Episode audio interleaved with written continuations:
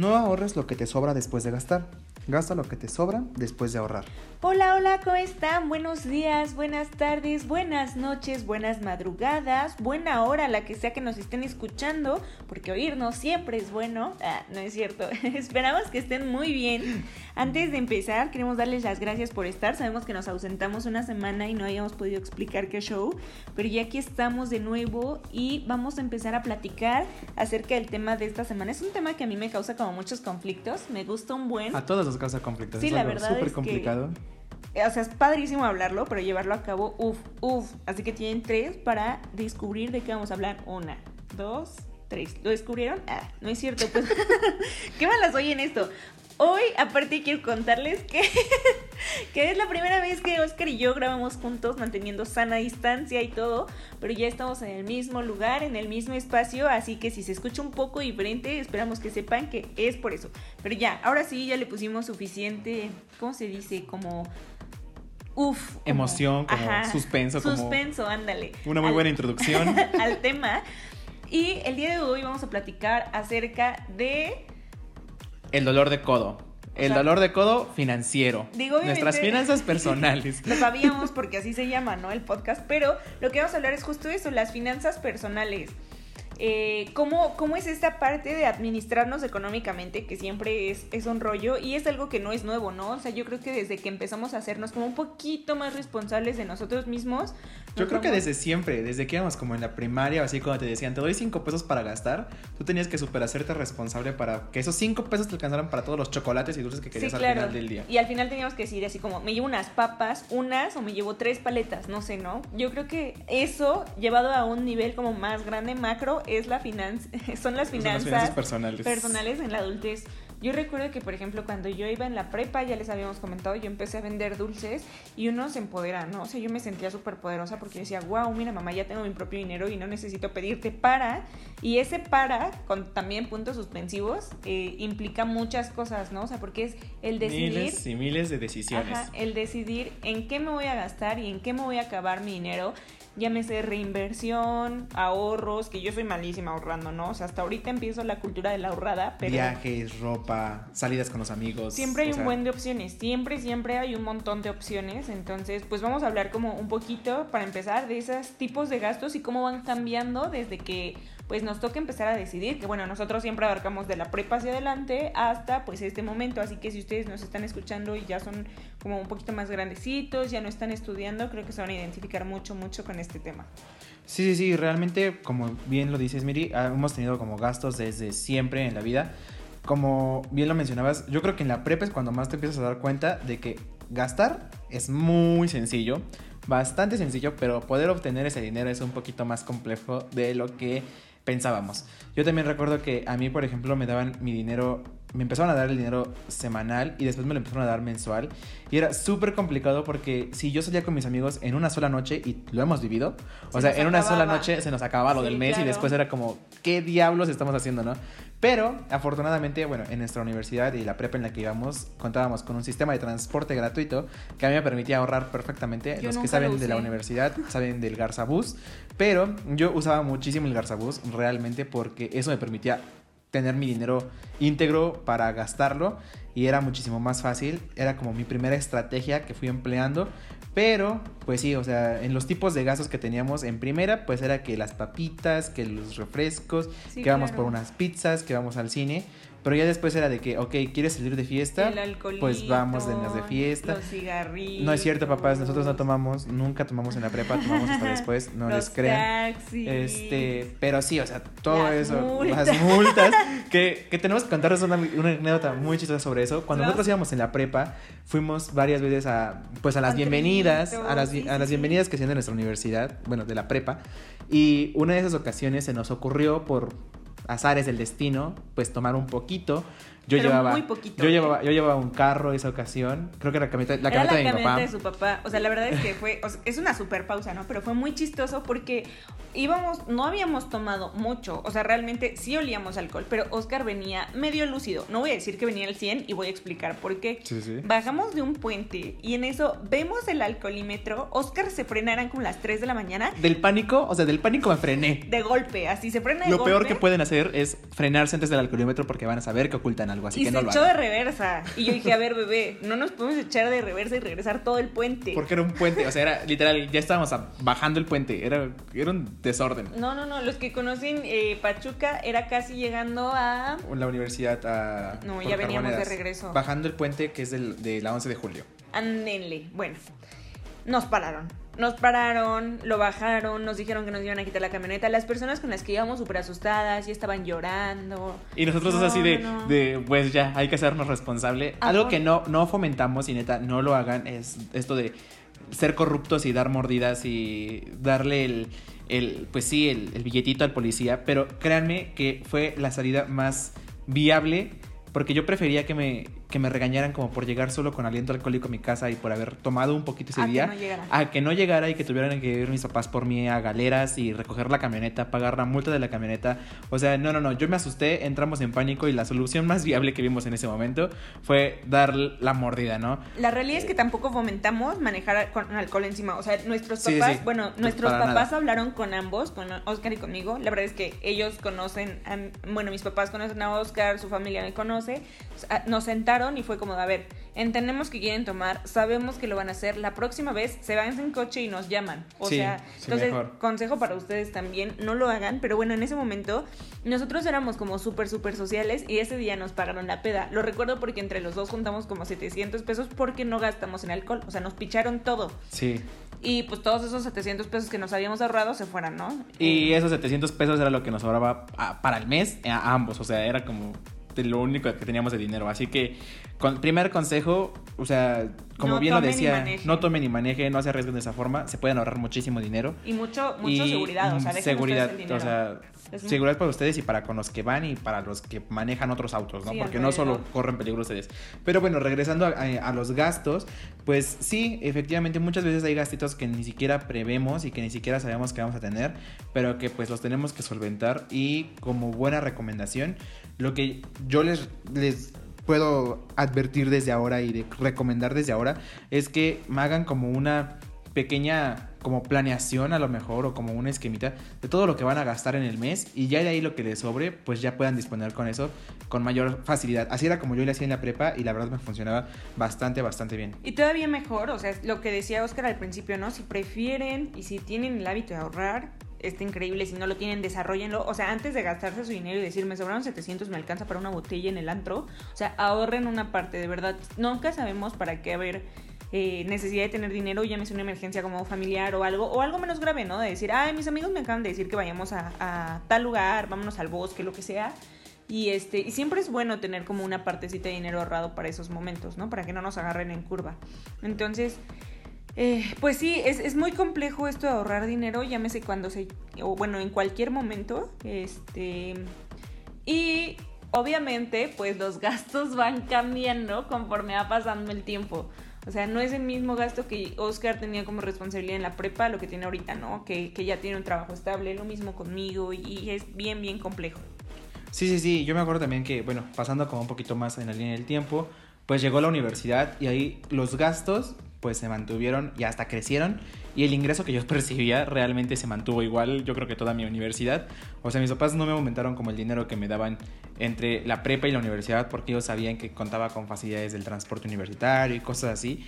Pero algo, un gasto que para mí vino que yo no, como que no consideré fuerte, pero que después sí lo vi y era totalmente, pues mis papás me dieron un carro casi casi cuando yo entré a la universidad y yo dije, no, wow, me va a facilitar la vida, me va a facilitar todo, pero ¿qué creen?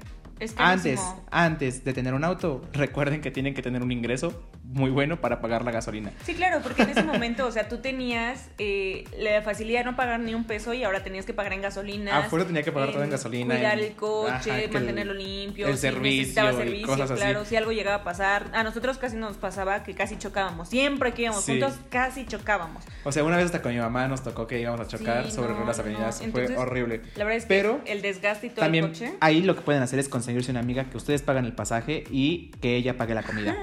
Por ejemplo, yo tengo a Miriam, La verdad es que que es muy funcional. nosotros nos, nos dividíamos de esa forma, porque cuando empecé a tener el carro fue cuando empezamos a estudiar también francés, ya como, scouts. como fuera, Ajá. bueno, los sí, días sí. sábados, y la ida a los scouts, entonces lo que hacíamos era de que yo pasaba por ella en las mañanas cerca de su casa, nos- y yo era como, yo era como el, el Uber, era, era el Uber de ese entonces, nos llevaba a la escuela y ya cuando estábamos como a la hora de, de la comida, pues ya este Miriam le tocaba pagar esa parte de que el almuerzo que realmente extraño esa comida china bastantísimo Creo que ya se los porque siempre contado. comíamos comida Sí. china y ya después de ahí la pasaba a dejar a su casa y nos veníamos a cambiar para ir a los scouts después volvía a regresar por ella o ella me alcanzaba cerca de mi casa y ya nos íbamos a los scouts y ya en la noche regresábamos o al otro día dependiendo de la ocasión entonces ahí como que medíamos esos, esos gastos este, entre nosotros para ahorrarle un poquito. Es una buena estrategia. Consíganse un partner in life para hacer gastos que no consideran muy, muy buenos ustedes. Pero la realidad es que tener un coche es muy caro.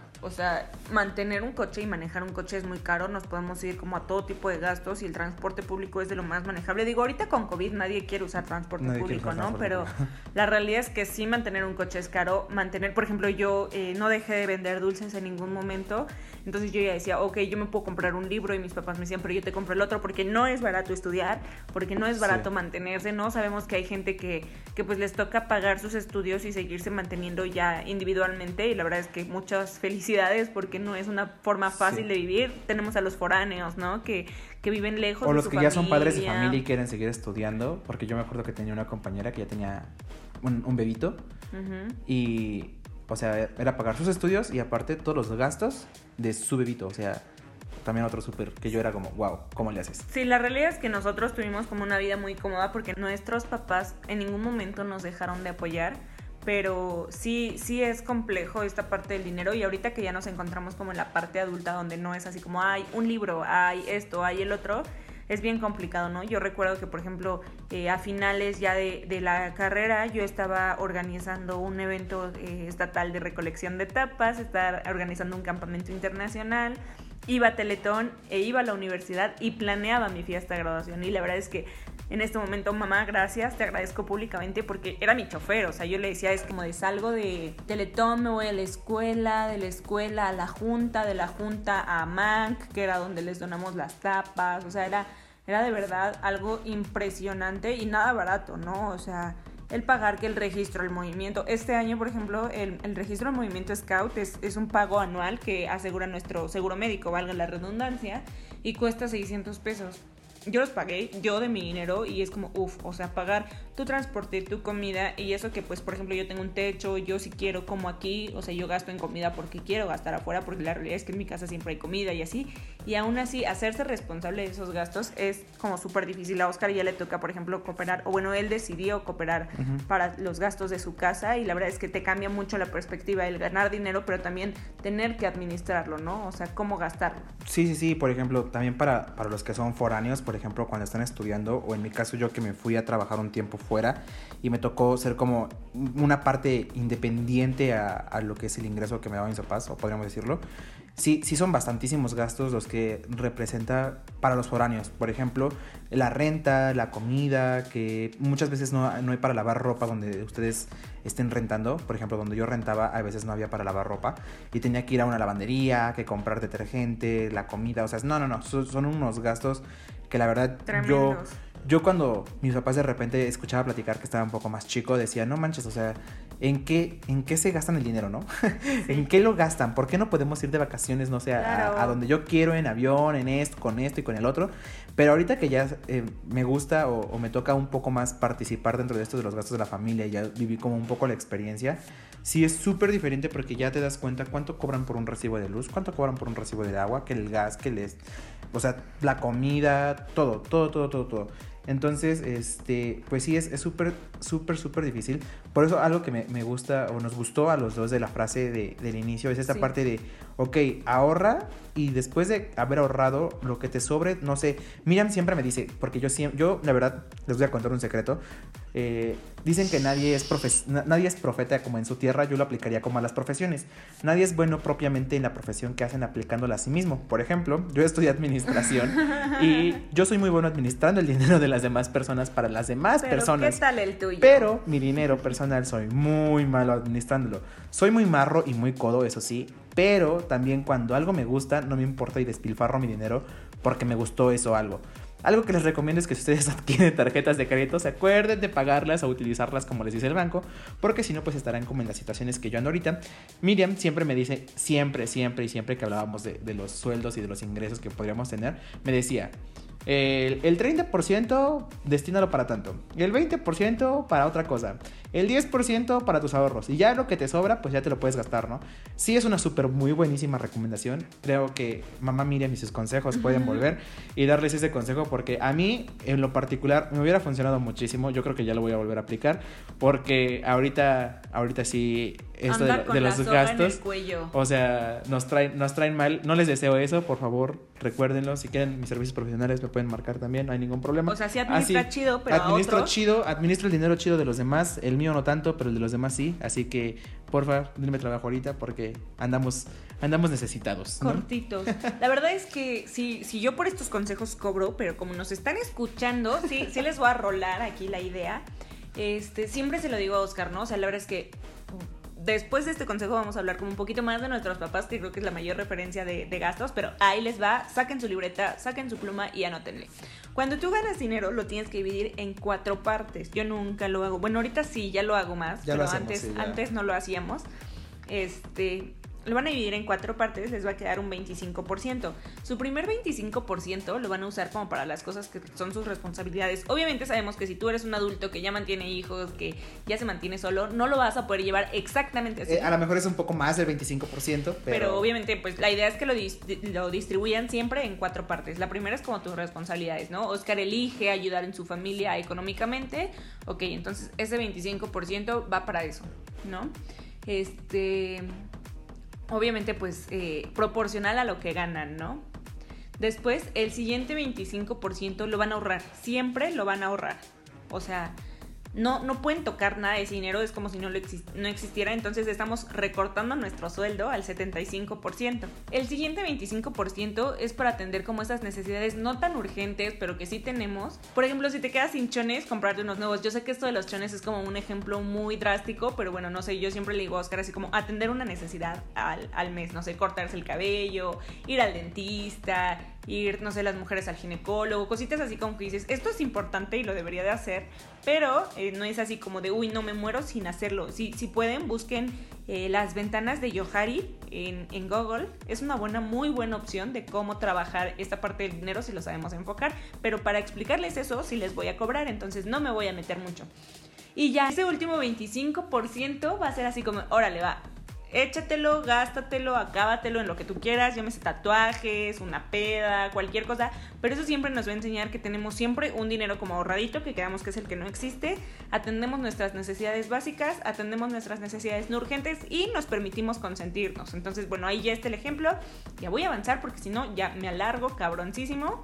Y bueno, vamos a pasar también a, a platicar lo que yo les decía hace rato, ¿no? De lo que fueron nuestros papás. Yo platicaba con mi mamá y ella me decía así como es que era súper difícil porque nosotros nunca fuimos como de viajar y así, como dice Oscar, ni siquiera así como ni en camión. Pero nosotras siempre fuimos de escuelas privadas. Y las personas que fueron a escuelas privadas o que tienen hijos o conocen gente que va a escuelas privadas saben que no solo es la colegiatura, es la colegiatura, el uniforme, los libros extra, las actividades extracurriculares, etcétera. Entonces mis papás, yo platicaba con mamá hace poco acerca de eso y me decía, me las vivía en tandas, vendíamos Mary Kay, Tupperware, todo lo que se podía, porque la realidad es que tampoco somos una familia así súper posicionada económicamente y, y teníamos que darnos como ciertos lujos aparte para abordar las necesidades o las responsabilidades que mis papás creían que en ese momento eran básicas, como mantenernos, obviamente pues con techo, con comida, pero también con una educación como entre comillas, de calidad, ¿no? Lo que se supone que representa una escuela privada. Yo no digo que las escuelas públicas no sean de calidad, o sea, sí lo quiero dejar bien específico, pero en ese momento una prioridad para mis papás era la escuela privada, entonces, pues la idea sí es saber también cómo diferenciar cuáles son nuestras responsabilidades y cuáles son nuestros lujos.